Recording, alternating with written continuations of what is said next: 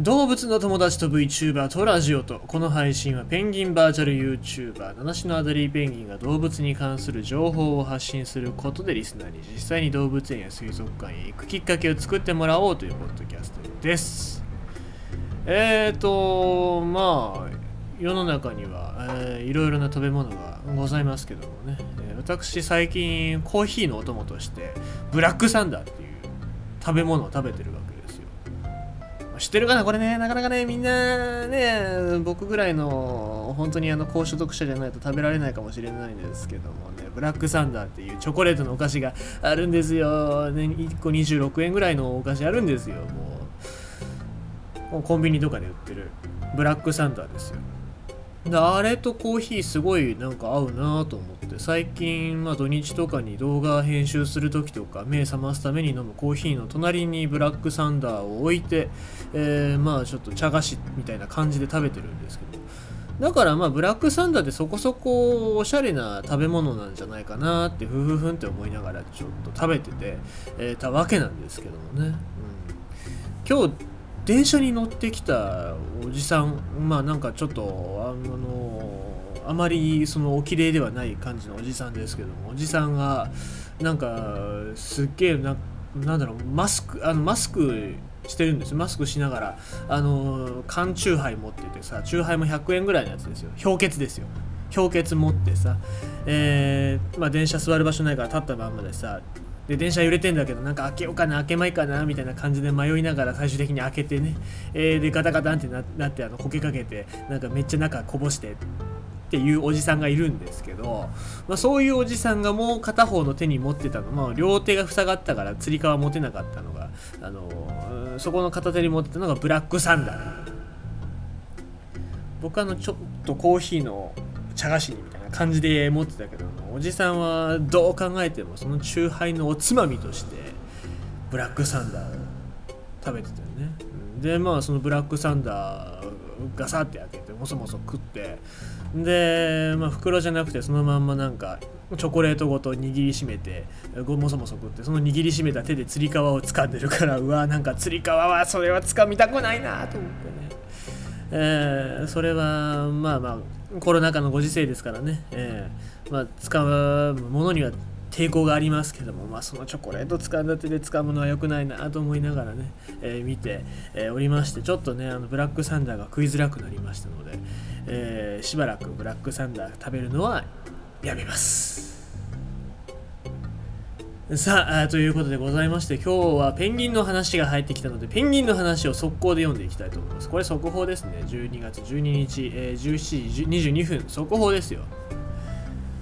南極のペンギン3000キロ離れたニュージーランドで迷子に。南極に生息しているアデリーペンギンが3000キロ以上離れたニュージーランドの海岸で保護された。誤って移動してきたものと思われる。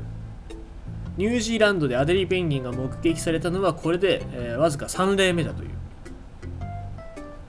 地元住民にピングピングって言われてるのこいつ、えー、ピングと名付けられた。しかもこれすごいのアデリーペンギンですからね、えー、このアデリーペンギンはクライストチャーチ、えー、南高、えー、バードリングスフラットの海岸で迷子になったとされている。バードリングス？名前もねペンあの鳥っぽくていいですけどね。ピングを発見した、これピングを発見したわけじゃないですからね。あの、アデリーペンギンを発見した、えー、ハリーさんは最初このペンギンをぬいぐるみだと思ったという。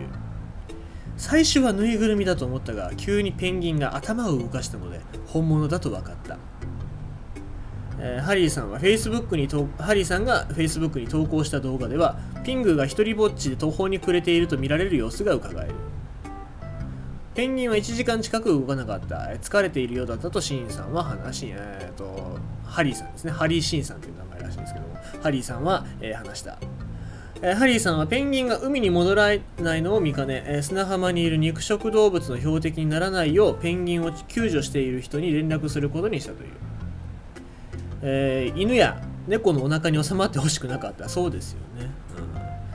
猫にもやられる可能性ありますけど、まあ負けないとは思うけどね、アデリーはね。ただ犬には多分負けると思いますから、えー、あとはでっかいカラスなんかも弱ってたらつっついてくると思いますし、えー、まあ、そういう生き物はいますからね。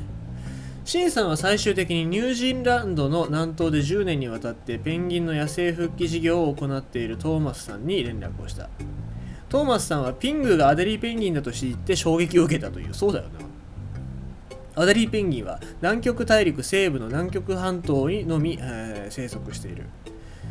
ストラックさんは、ストラックさん、えっ、ー、と、この保護官のね、トーマス・トラックさんはえ、その日のうちに獣医師と共に現場に駆けつけピングを保護した。血液検査の結果、ピングは標準よりもわずかに体重が少なく、脱水症状に陥っていた。保護後は水分補給とチューブによる餌やりが行われ。ピングは今後、犬のいないバンクス半島の安全な海岸に放される予定だ。ニュージーランドでのアデリーペンギンの目撃例はこれまでに1962年と1993年のたった2回しかし今後目撃例が増えればそれは危険信号だと専門家は指摘するオタゴ大学のフィリップス・セットン教授この人は動物学らしいですけどもイギリスのガーディアン紙の取材でもし毎年アデリーペンギンがニュージーランドにやってくるようになった場合海に何らかの異変が起きていると考えなければいけないと話した。研究が進めばペンギンの行き先や行動頭数の傾向などがわかるはずだ。そうすれば海の生態系全体の健全性も判明するだろう。ということでございまして、えー、まああのペンギンっていうのはあのモニタリング、えー、アニマルということで、ま、地球の気候変動っていうのを調べるための一つの指標としても使われてる動物なんでございますけども、まあ、こういうペンギンが増えてくると本当なんか何かあったんだろうかなって考えなきゃいけないですよね。えー、でまあクライストチャーチなんですけど今気温が24度ぐらいありますからね。ペンギンアデリーペンギンが生息してる環境が本当にマイナス何度とか、えー、まあ高くても0度しかいないようなそういう世界ですからまあバテるだろうなと思いますし、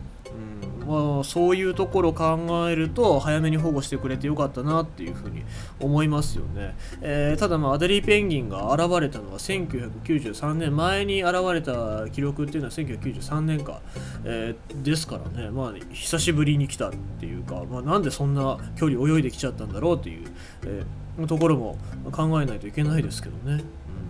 うん、どうやって来たんだろうね。普通に泳いでるのかな？なんか海流に